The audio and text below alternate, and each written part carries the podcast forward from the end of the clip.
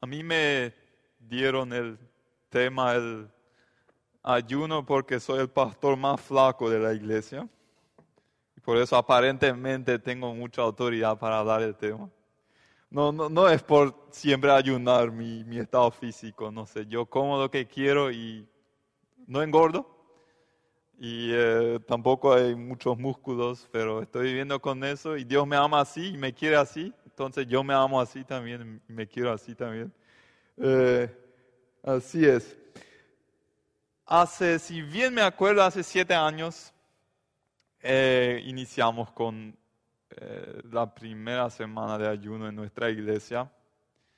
Y en, aquel entonces muchas personas de, nuestra iglesia, ya cristianos de 10, 20, 30, 40 años, no habían escuchado nunca un sermón acerca, una enseñanza bíblica acerca del ayuno. Y eso que está muy presente eh, el tema en la Biblia.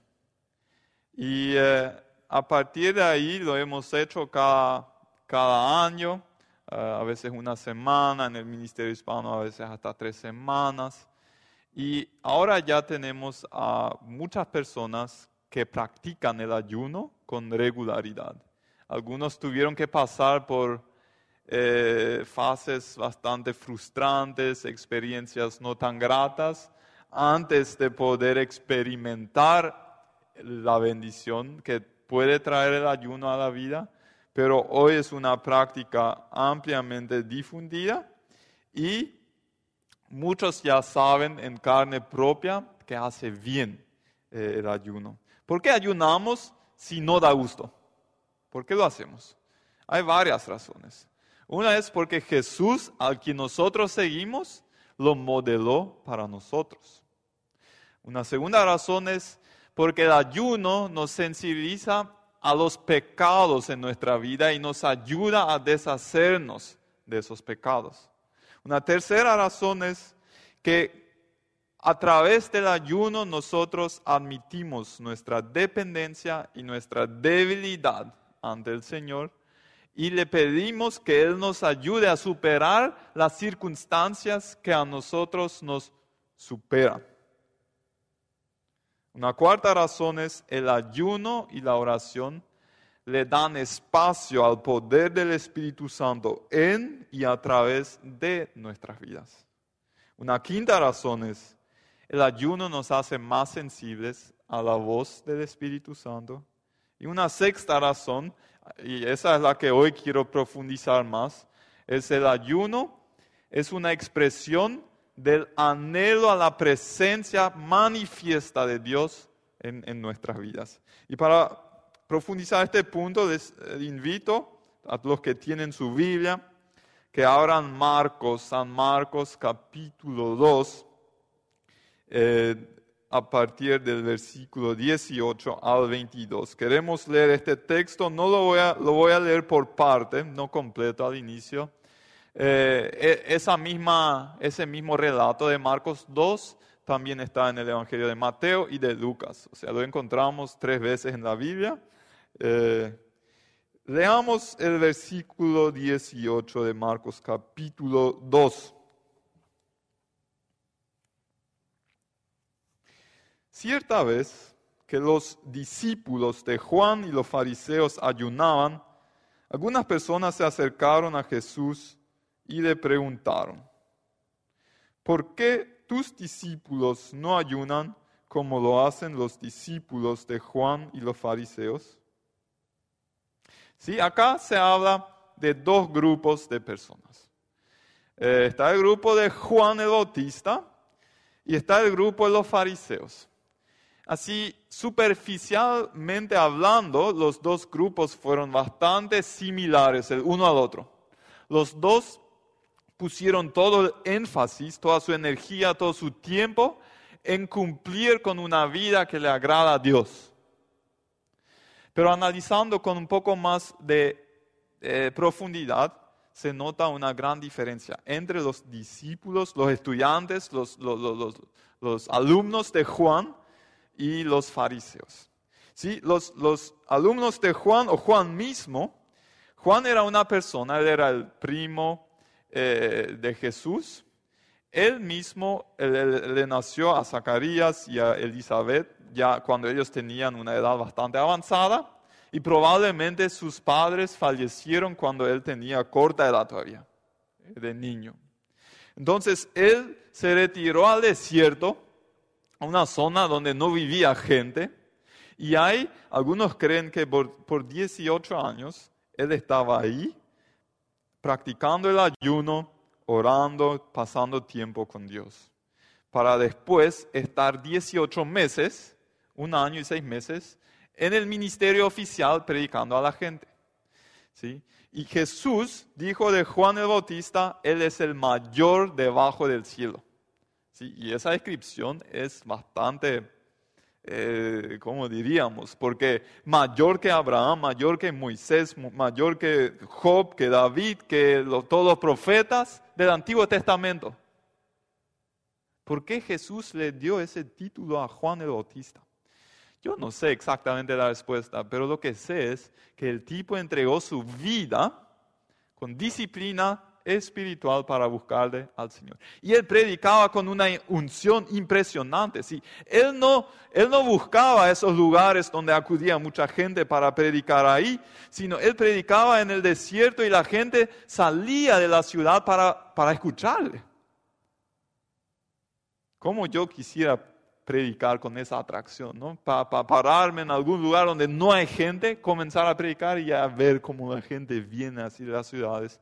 Y, y, no fueron, fueron solamente una clase social o, de un grupo, sino soldados, cobradores de impuestos y, otras personas, o sea, de, hasta los religiosos venían, ¿sí? de diferentes clases sociales, probablemente de diferentes edades, venían para escuchar. De tanta atracción tuvo su mensaje y tanto poder de convencimiento también, porque a través de sus enseñanzas ellos llegaron a ver sus pecados, por eso ellos se dejaron bautizar por Juan, para así mostrar al mundo, yo quiero vivir una vida de acuerdo a la voluntad de Dios.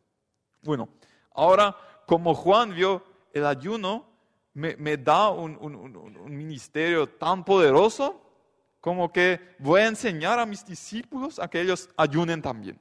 ¿sí?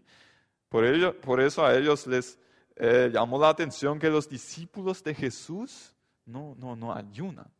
Bueno, está ahí entonces el segundo grupo, los fariseos.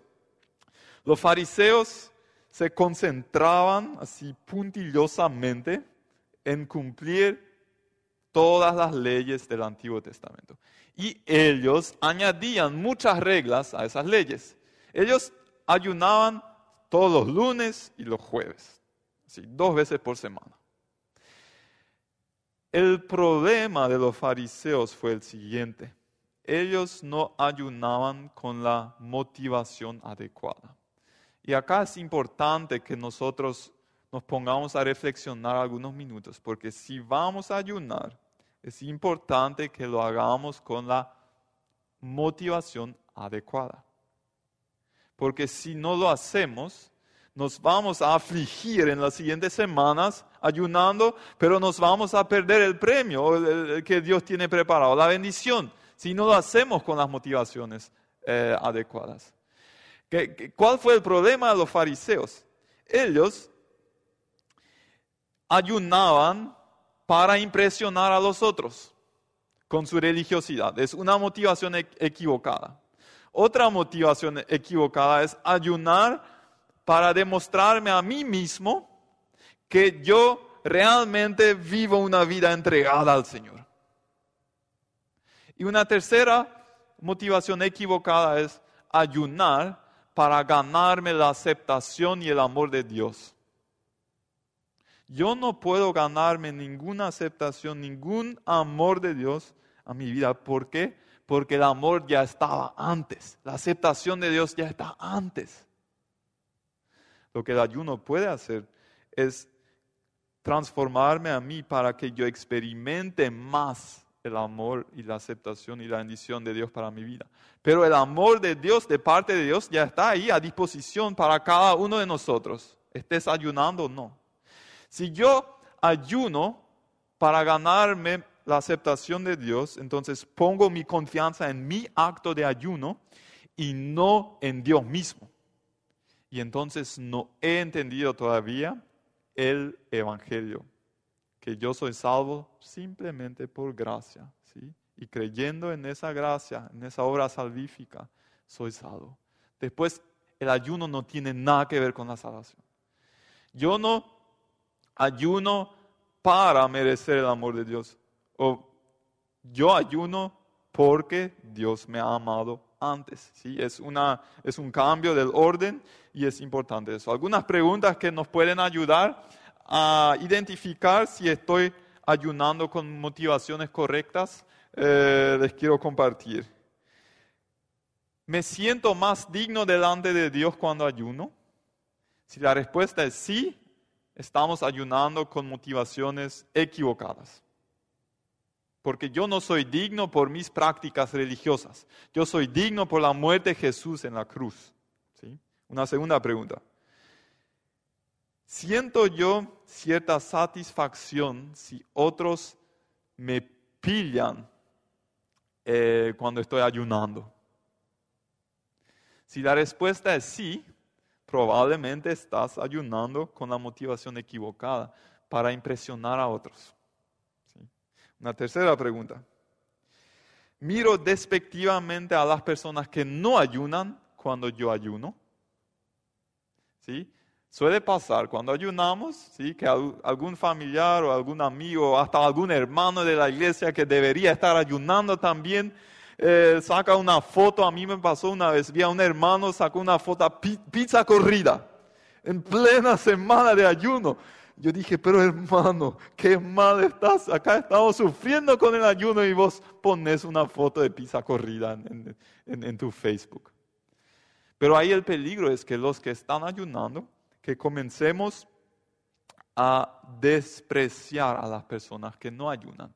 Y eso tampoco es saludable. ¿Por qué? Porque cada uno ayuna por su propia decisión. Nadie nos obliga a ayunar, nadie. Lo que sí, eh, si, ayudamos, no es adecuado contarlo a todo el mundo, pero si alguien pregunta, por ejemplo, en el trabajo, viene justo el, jefe con un plato de, empanadas y vamos a compartir todos juntos y vos sos el único que no come. ¿Sí? Si ahí alguien te pregunta por qué no comes, ahí creo que podemos explicar la razón. Y es interesante que ahí pueden suceder, pueden surgir conversaciones muy interesantes. Porque el mundo eh, nos ve como locos. Algo te falta, algún tornillo te falta ajustar acá. Si, no estás comiendo, ¿estás enfermo? ¿Qué pasa? Si es algo tan antinatural que la curiosidad de las personas es, despertada cuando te ven ayunando.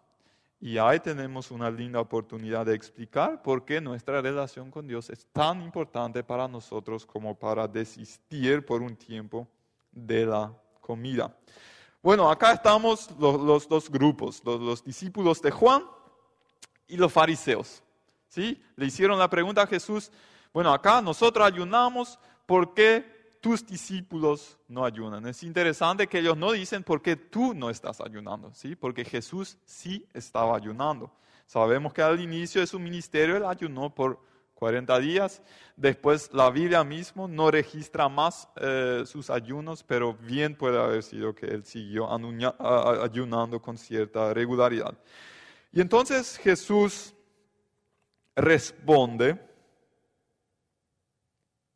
con una imagen a esa pregunta, ¿por qué tus discípulos no ayunan? Él dice, ¿acaso los invitados de una boda ayunan mientras festejan con el novio? Por supuesto que no.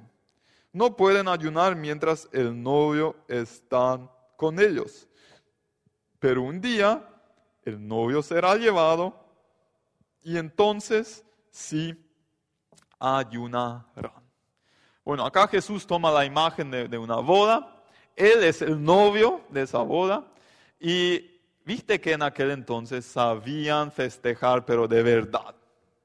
¿Sí? Farristas eran. Si había fiesta, festejaban no el sábado de las seis de la tardecita hasta, no sé, hasta las doce, no, toda una semana. Y hasta los, los, los, profesores, los rabís, rabinos judíos decían, si vos eh, sos uno de esos que ayunan cada lunes, cada jueves, si estás en una boda, eh, la boda tiene prioridad. No necesitas ayunar en esa semana, puedes disfrutar de esa fiesta y comer bien. Y sabemos que fluía vino también, ¿sí? Porque Jesús hacía vino. No sé si, probablemente no se emborracharon, pero, pero disfrutaban la comida, disfrutaron. El ayuno es para después de la boda. Y esa imagen toma Jesús y dice, bueno, ahora mis discípulos están conmigo, tienen todo lo que necesitan, pero vendrá el día cuando yo me iré al cielo y ahí ellos ayunarán. Y nosotros que nos consideramos discípulos de Jesús, sin la presencia física de Jesús, entramos en ese grupo. ¿Sí? Si Jesús en aquel entonces dijo, en mi ausencia física van a ayunar, bueno, es ahora también. Por eso ayunamos. Eso, la buena noticia de eso es, todo parece indicar el día que Jesús vuelva para buscarnos eh, y estaremos por la eternidad en su presencia o para el ayuno. Ahí nunca más vamos a ayunar, ¿no? Porque ahí el cielo está escrito como una fiesta de bodas también. ¿sí? Ahí vamos a comer, pero bien. Y acá también, pero de vez en cuando vamos a ayunar. ¿Qué es el ayuno acá de esos discípulos de Jesús? El ayuno, y es el punto principal de todo el mensaje acá, el ayuno es la expresión de mi anhelo, un fuerte deseo a la presencia manifiesta de Dios en mi vida. Porque los discípulos se volvieron tristes cuando Jesús se fue al cielo. Y esa tristeza por la separación del Jesús físico los llevó a entablar una vida con ayuno y oración irregularmente. El tema del anhelo, anhelar la presencia de Dios en mi vida, es un tema que va a través de toda la Biblia. Y especialmente en los salmos, mucho se habla de cuando el salmista dice, Señor, yo anhelo tu presencia. Por ejemplo, Salmo 42 del versículo 1 y 2, como el siervo brama por las corrientes de las aguas. ¿sí? En este momento de sequía entendemos bastante bien esa imagen. Así anhelo, anhela mi alma a ti, oh Dios. Mi alma tiene sed de Dios. O Salmo 63, mi alma tiene sed de ti. Otra vez la misma expresión. Mi carne te anhela y, esos son apenas dos versículos de muchos más que expresan un, anhelo muy intenso, la presencia manifiesta de Dios en nuestras vidas. Bueno, acá hay algunos que dicen, pero ¿qué, qué presencia de Dios en nuestras vidas? Dios es omnipresente, Él está luego en todo lugar. ¿Por qué alguien anhela entonces su presencia en sus vidas? Y ahí me ayudó una cita que yo leí del autor muy reconocido, Tozer, Aidan Wilson Tozer, que ha escrito muchos libros con mucha sabiduría. Y él dice que es cierto, la Biblia dice que Dios está en todo lugar, pero hay que diferenciar entre la presencia de Dios y la presencia manifiesta de Dios. Y él dice, la presencia de Dios se manifiesta de la manera en la cual nosotros la esperamos y de acuerdo a nuestro nivel de búsqueda de esa presencia. Un, él dice, sigue Tozer, que una diferencia entre un cristiano nominal y entre uno que tiene una relación verdadera con Dios es que el segundo busca constantemente más de la presencia manifiesta de Dios en su vida. Todos los héroes de la fe tuvieron algo en común, dice Tozer, que es justamente ese anhelo a la presencia de Dios. Lo que pasa es, y la Biblia dice muchas veces, por ejemplo, Jeremías, ¿dónde tengo acá? Se me pasó mi Jeremías. Bueno, después voy a mencionarlo. La Biblia dice varias veces que los que le buscan con todo su corazón a Dios, de ellos, de esas personas, Dios se va a dejar encontrar. ¿Sí? Y eh, muchos de ustedes seguramente podrán contar esas experiencias cuando en un tiempo de oración o de ayuno o no sé, como que la gloria de Dios se manifestó en tu vida. A veces eh, yo he tenido algunas de esas experiencias y, quisiera estar toda mi vida en una nube de gloria de Dios, pero no estoy. La pregunta que surge entonces es, ¿por qué Dios nos responde a nuestro anhelo hasta cierto grado, pero no así completamente? Yo creo que la respuesta es la siguiente. Dios quiere que nuestras vidas eh, estén gobernadas por ese anhelo de la búsqueda de su presencia. Pero porque si nuestra vida no es gobernada por el anhelo a su presencia, nuestra vida es gobernada por anhelos hacia otras cosas. Todas las personas toman sus decisiones, hacen lo que hacen, hablan lo que hablan, dicen lo que dicen, a base de anhelos y necesidades que ellos piensan, pero muchas veces no somos conscientes de eso. Pero las personas que son gobernadas por ese anhelo a la presencia de Dios en nuestras vidas, van a tomar decisiones, van a hacer cosas, van a decir cosas que le agradan a Dios y que traen bendición a nuestras vidas. Lo que pasa ahora es que este mundo ofrece muchas cosas que trata de apaciguar ese anhelo que nosotros tenemos por la presencia de Dios. Es como un, viste, mi, hermano menor una vez tuvo un accidente con la bicicleta, se cayó y una espina así le entró así muy profundamente en, su pie. Y no sabía, él pensó que había quitado todo, no sabía que un pedacito se había quedado adentro y le dieron quita, no sé todo, pero con quitador se le pasaba un rato el dolor, pero después volvía. ¿Sí? Y así mismo es con lo que como muchas veces nosotros implementamos la comida. Dentro de nosotros a veces hay bastante ruido, ¿sí? hay eh, preocupaciones, hay miedos, si no le pude eh, si, salí mal en una discusión con alguien y todavía no nos reconciliamos. Entonces todo eso genera un ruido y lo que a veces hacemos con la comida, no comemos solamente cuando tenemos hambre. Porque el efecto, un, efecto de la comida es, si yo como algo, entonces como que por un momento siento paz otra vez, siento paz. Y siento menos necesidad de arreglar esas cosas que necesitan ser arregladas en mi alma pero nunca me van a solucionar definitivamente mi problema, solamente en la presencia de Dios.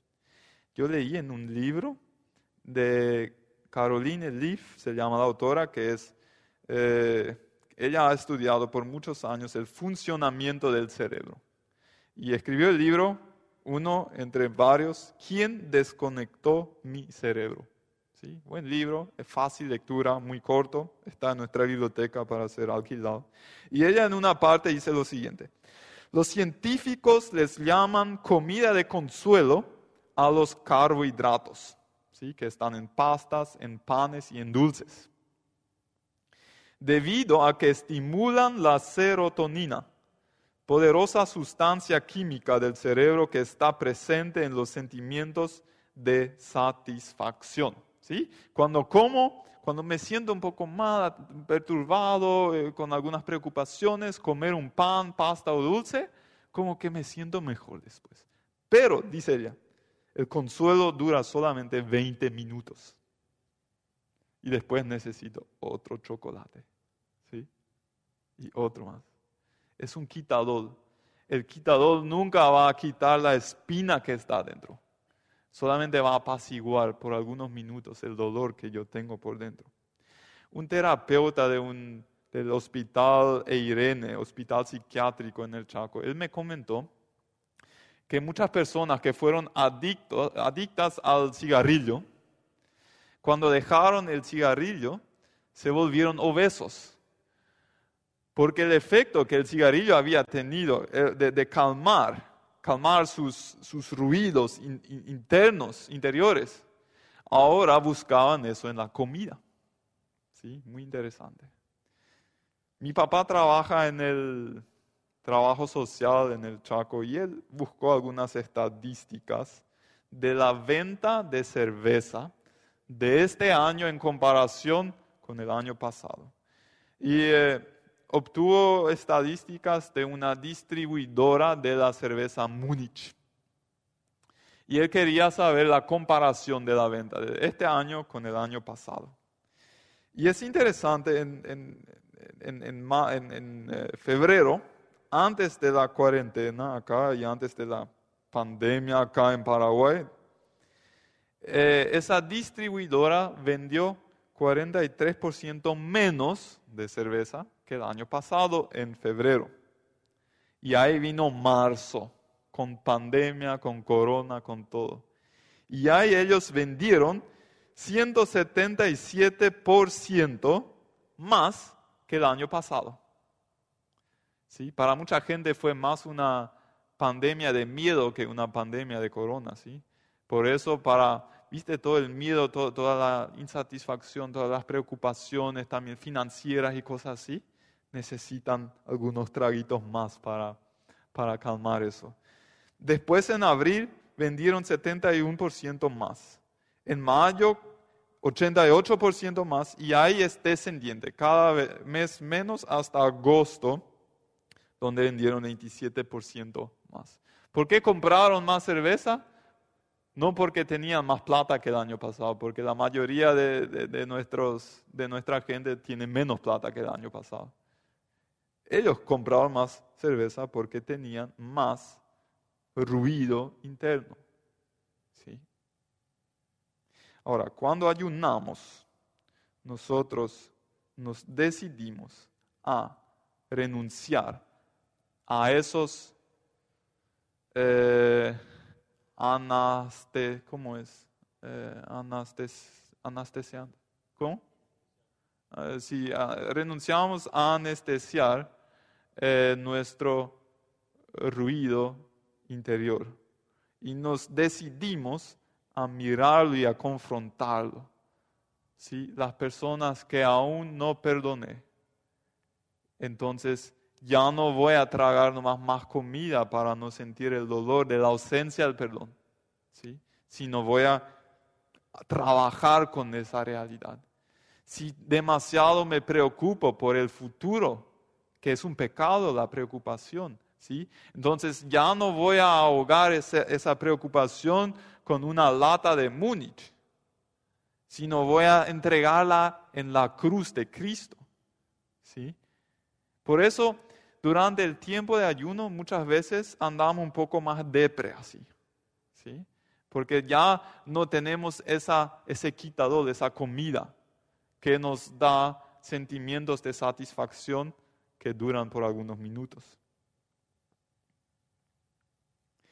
Bueno, ahí está Jesús, los discípulos de Juan, los fariseos, y Jesús dijo, mis discípulos van a ayunar cuando yo me vaya al cielo. Y después usó dos imágenes más para explicar, eh, para dar la respuesta a ellos, que está en el versículo 21 y 22 eh, de Marcos capítulo 2. Además, dijo Jesús, ¿a quién se le ocurriría remendar una prenda vieja con tela nueva? Pues el remiendo nuevo encogería y se desprendería de la tela vieja, lo cual dejaría una rotura aún mayor que la anterior.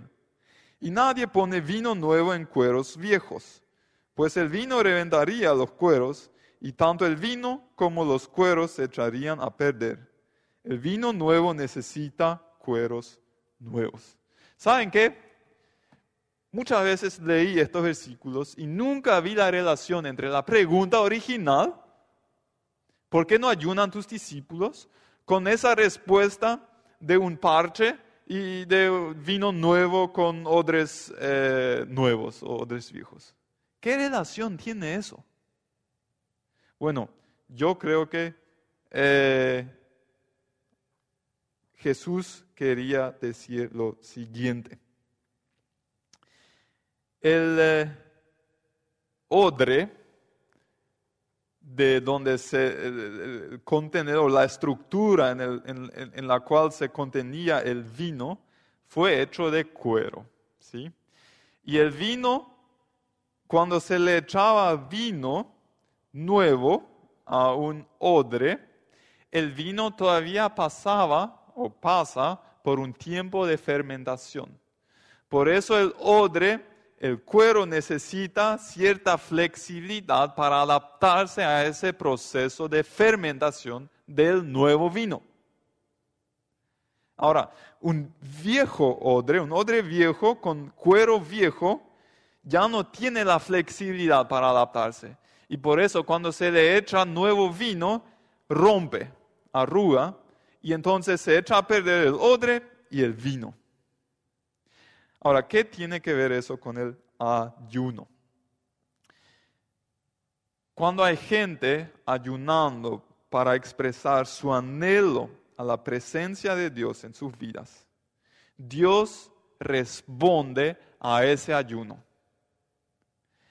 Y esa respuesta de Jesús es llamada vino nuevo, o respuesta de Dios es llamada vino nuevo acá. Por ejemplo, eso pasó en Pentecostés. Si un grupo de 120 estaba orando por 10 días para que el Espíritu Santo venga, ¿sí? y ahí Dios respondió con un nuevo vino que fue Pentecostés, la manifestación del Espíritu Santo en sus vidas.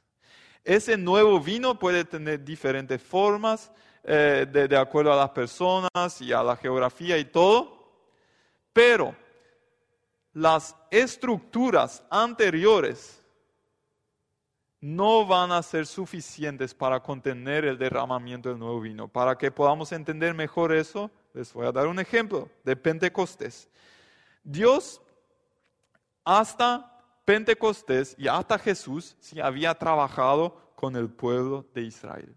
Y había una, toda una estructura donde ellos enseñaban la palabra de Dios, el templo y las sinagogas. Ellos fueron la estructura que contenía como que el vino de Dios, el, obrar de Dios en, en el mundo. Ahora, en Pentecostés vino un nuevo vino, mucha gente se convirtió, hubo un crecimiento rapidísimo y ya las sinagogas, la estructura, el viejo odre, las sinagogas y el templo ya no fueron capaces de contener todo ese nuevo movimiento de la iglesia. Se necesitaba de una estructura totalmente nueva, una estructura lo suficientemente flexible para que el vino no rompa la estructura y la estructura no le corrompa al vino. Entonces ahí entró un, movimiento en las casas, ¿sí? en las casas o cuevas o en las calles, donde estaban los creyentes con mucha flexibilidad, crecía el movimiento pero el viejo odre, las sinagogas y el templo ya no servían para eso, o muy limitadamente. Eh, hay, otro ejemplo, es, es la reforma. ¿sí? Cuando Martín Lutero y algunos más tuvieron un nuevo entendimiento del Evangelio, que la salvación es por gracia y no por obras, él no quería formar un nuevo movimiento dentro de la Iglesia Católica. Pero él quería renovar la iglesia, pero como que no se daba, la estructura ya fue muy estática, muy poco flexible. Y entonces nació todo un nuevo movimiento, porque el nuevo vino que Dios derramó en la reforma necesita de nuevas estructuras. Las estructuras viejas de la, otra iglesia ya como que no, no podían contener ese nuevo vino. Hay un ejemplo contemporáneo en China en el año 1970 en China no había ningún creyente confeso, así en la superficie. Antes sí había iglesias y cristianos, pero un gobierno eh, comunista, eh, eh, destruyó todo. A los líderes llevaron a la cárcel, expulsaron del país o los mataron. Prácticamente la iglesia ya no necesitaba. En 1970 comienza algo nuevo en China, un movimiento también en las casas, personas ayunando por mucho tiempo, orando con mucha intensidad. Y en 30 años, en el año 2000, en China había entre 58 y 80 millones de creyentes. ¿sí? Es un nuevo vino que Dios, derramó, que Dios derramó en China y necesitaba de nuevas estructuras. Uno de los líderes eh, principales de la iglesia en China dice que él cree que Dios permitió eh, la destrucción de la vieja estructura eclesial en China para que eso pueda eh, crecer con tal efecto multiplicador. Bueno, cuando ayunamos necesitamos esperar una respuesta de Dios y esa respuesta de Dios va a reestructurar nuestras vidas individualmente y nuestras iglesias. Yo creo que ahora mismo estamos en una tremenda reestructuración a nivel mundial de la iglesia. ¿sí? La pandemia nos obligó a descentralizar muchísimas cosas a no depender tanto de un pastor, sino hacer mucho más en las familias, en las casas. Y ojalá que podamos seguir con eso también el día que ya podemos, podamos reunirnos todos aquí. Si ayunamos, necesitamos hacerlo con la expectativa de que Dios responderá y eso será el nuevo vino que Dios derramará y, exigirá de nuevas estructuras en nuestras vidas. Que Dios nos bendiga.